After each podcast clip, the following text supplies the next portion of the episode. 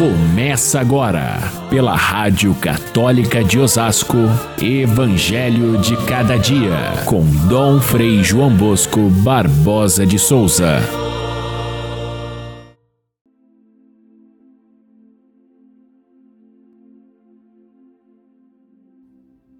Os discípulos disseram a Jesus: Por que tu falas ao povo em parábolas? E ele respondeu: porque a vós foi dado conhecimento dos mistérios do reino dos céus, mas a eles não foi dado. Pois a pessoa que tem será dado ainda mais e terá em abundância, mas a pessoa que não tem será tirado até o pouco que tem. Caríssimos irmãos e irmãs, ouvintes do nosso Evangelho de cada dia, nós iniciamos na leitura de todos os dias da semana, o terceiro discurso de Jesus em São Mateus, que é o discurso das parábolas.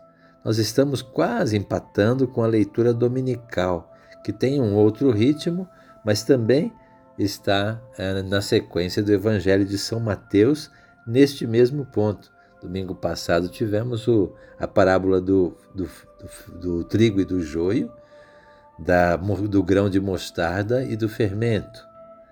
E na leitura semanal, essas mesmas parábolas irão retornar, de modo que a gente vai repetindo, vai aprofundando, vai espelhando entre os domingos e os dias de semana o conteúdo rico desse sermão das parábolas que está no centro dos cinco sermões, dos cinco discursos de Jesus em que se organiza o Evangelho de São Mateus. Por coincidência, o pequeno trecho que nós lemos ontem, que era a leitura própria da festa de São Joaquim e Santana, repete-se hoje, no final deste texto que nós lemos hoje, que é a passagem intermediária entre a parábola do semeador e a explicação da parábola. Entre uma coisa e outra, Jesus fala de maneira genérica o porquê do discurso em parábolas. E diz de uma forma até um pouco estranha, falando que ele, ele, as parábolas servem para que os discípulos entendam aquilo que os de fora não conseguem entender. Para que eles, ouvindo, não entendam e aí não se convertam. Que é isso? A impressão de que Jesus não quer que as pessoas se convertam, porém, isso não é verdade. Em outras passagens fica muito claro que Deus quer que todos se convertam e cheguem ao conhecimento da verdade. Assim é, diz a, a Escritura. E como então Jesus diz que é para que eles não entendam? É preciso que a gente aprofunde um pouquinho esse ponto para que a gente não fique com a ideia de que Jesus quis chegar com a sua salvação a um pequeno grupo apenas, aqueles seus amigos, aqueles que se aproximaram dele, e esses serão salvos, e os outros serão todos perdidos. Às vezes, alguns grupos de cristãos têm essa ideia estreita e diz assim: só aqueles que são do nosso grupo, da nossa seita, do nosso círculo, é que se salvam. Os outros estão todos perdidos no inferno. Jamais Deus pensaria dessa forma. Jamais Jesus agiria no sentido de é, proclamar a verdade do reino só para alguns e outros não deveriam entender ou não deveriam se salvar. Esse, essa é, passagem um pouco estranha se explica da maneira seguinte: as parábolas são histórias muito simples é, Jesus diz que, que todos podem compreendê-las, porém, elas são tão simples que só os humildes entendem o seu valor. E por isso, aqueles que são prepotentes, aqueles que confiam mais na sua própria sabedoria, não chegam a entender o sentido que está contido nas, nas histórias simples das parábolas. Elas são tão carregadas de sabedoria divina que só quem crê, só quem tem realmente essa janela da fé aberta para Deus é que compreende o seu significado profundo.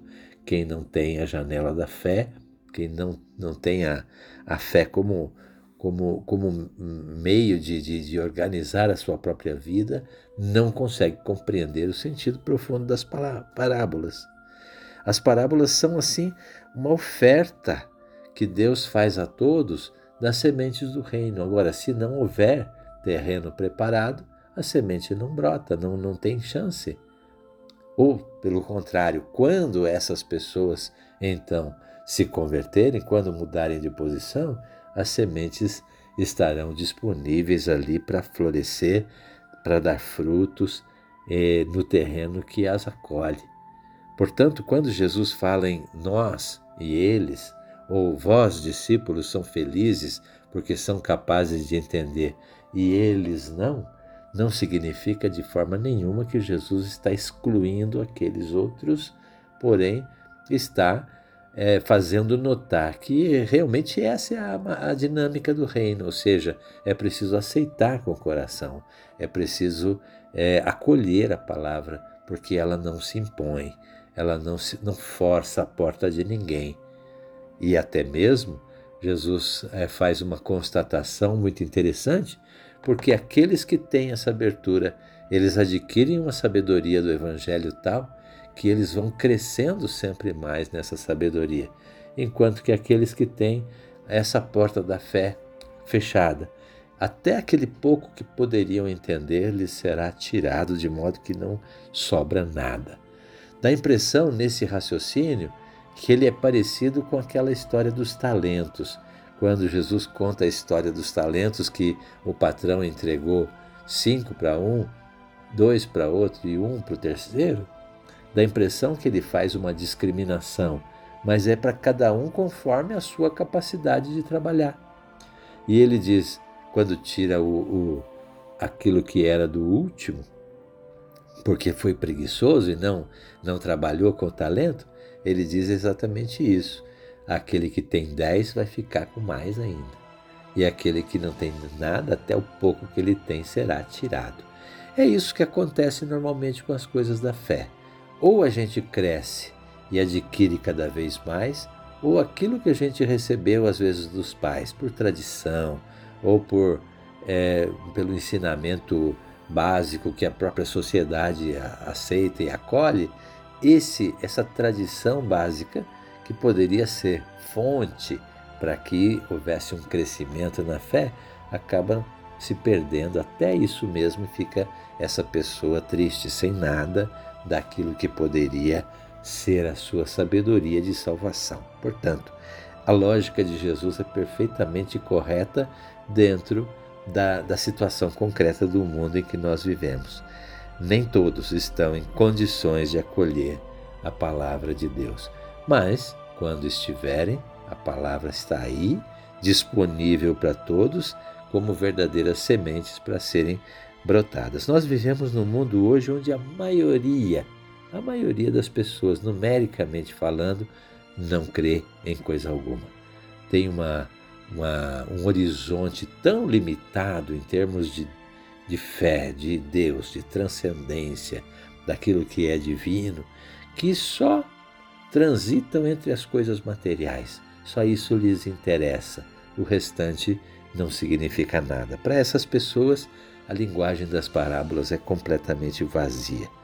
Isso às vezes provoca um certo desconforto na gente. A gente preferia que as pessoas, ao ouvirem palavras tão sábias, pudessem entender, mas assim mesmo, é, as estatísticas dizem que cada vez menos pessoas creem no mundo de hoje. Cresce o número de ateus, cresce o número daqueles que procuram religiões é, tão estranhas, tão distantes, às vezes até estapafúrdias e deixando de lado a verdade pura e simples do Evangelho. E isso pode deixar a gente com certo desânimo, ou até descrença, ou abandono da, da fé. Nesse tempo de pandemia, por exemplo, quantos deixaram de lado a participação na igreja e não voltaram mais?